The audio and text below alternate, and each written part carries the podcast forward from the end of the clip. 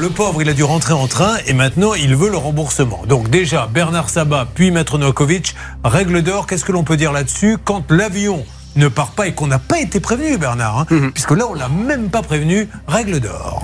La règle d'or sur RTL. Bernard Le règlement européen est très clair, Julien. Lorsque vous avez euh, annulé des vols pour un passager, vous lui devez entre 250 euros et 600 euros par passager. Là, en l'occurrence, nos amis de Transavia reconnaissent qu'ils doivent 250 euros par passager, x 7, ce qui fait bien 1750 euros. Le problème aujourd'hui, c'est qu'ils disent avoir envoyé à Nicolas sur son compte cet argent-là, mais Nicolas, lui, ne le reçoit pas sur son, sur son compte. C'est ça la gravité de la situation. Non, ben oui, enfin, c'est plutôt une bonne nouvelle. hein. Il y a des compagnies qu'on n'arrive pas à joindre. Là, euh, il y a un problème, un petit couac à la compta.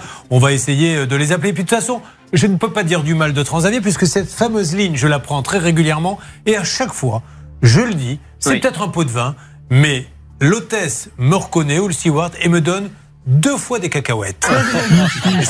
Et je peux vous dire que celui qui est assis à côté de moi il tire la gueule parce qu'il vient de dire Monsieur Courbet, si on en a un petit peu plus, vous en voulez? Et moi, je regarde mon voisin, je lui fais Mais avec plaisir Et lui, il voit passer les cacahuètes devant lui, il n'en a pas. Après, je partage évidemment.